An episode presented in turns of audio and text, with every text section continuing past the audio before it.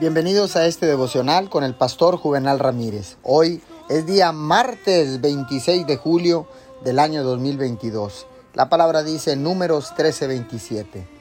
Nosotros llegamos a la tierra a la cual nos enviaste, la que ciertamente fluye leche y miel. Déjeme contarle que cuando Moisés envió a doce hombres para espiar la tierra prometida, diez regresaron y dijeron, nunca los derrotaremos.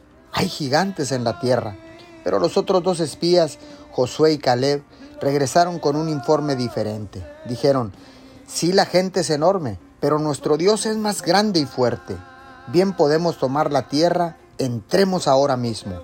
Ambos grupos vieron los mismos gigantes y la misma situación. La única diferencia fue su perspectiva. Uno de los grupos se centró en el tamaño de su Dios.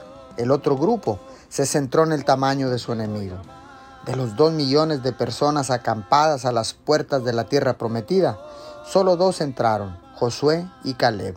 Podrá ser que su perspectiva le esté impidiendo llegar a hacer todo aquello para la cual Dios lo creó. Medite en eso. Señor, gracias, porque sé que hay una tierra prometida donde fluye la leche y la miel, donde hay abundancia, donde hay prosperidad, donde hay suficiencia, Señor, porque tú eres un Dios que todo lo tiene. Te damos gracias en el nombre de Jesús. Amén y amén.